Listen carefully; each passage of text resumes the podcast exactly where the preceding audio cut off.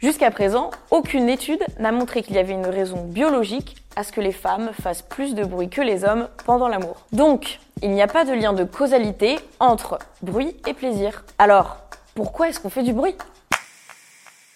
D'une part, c'est rassurant pour nous-mêmes. C'est une imitation sociétale. Les personnages féminins de nos séries préférées font du bruit pendant un rapport sexuel. Donc moi, eh bien, si je ne pousse pas de longues et intenses respirations, eh ben, je suis pas normale. C'est aussi notre côté animal qui ressort. Parfois, on a juste envie de faire du bruit. Et c'est rassurant aussi pour le partenaire. Une étude britannique parue en 2011 révèle que 92% des femmes hétérosexuelles interrogées font plus de bruit pour rassurer leur partenaire sur leur performance. Pousser des gémissements, faire des petits bruits devient le moyen de communiquer avec l'autre en lui disant j'aime ce qui est en train de se passer. Mais voilà, Parfois, on va inconsciemment ou non avoir tendance à exagérer ses gémissements.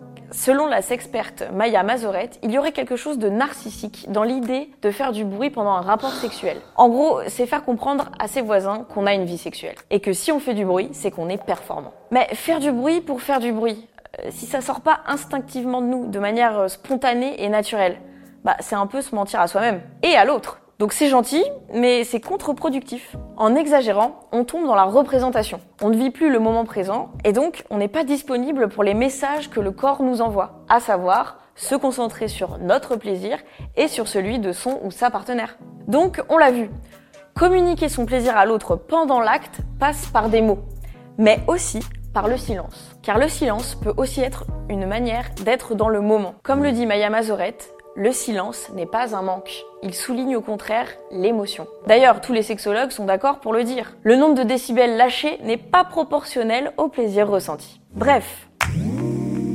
À la question, faut-il forcément faire du bruit quand on fait l'amour? La réponse est non. Mais si tu as envie de crier, si tu en ressens le besoin, si tu veux communiquer à l'autre que tu aimes ce qui se passe en faisant du bruit, fais-le.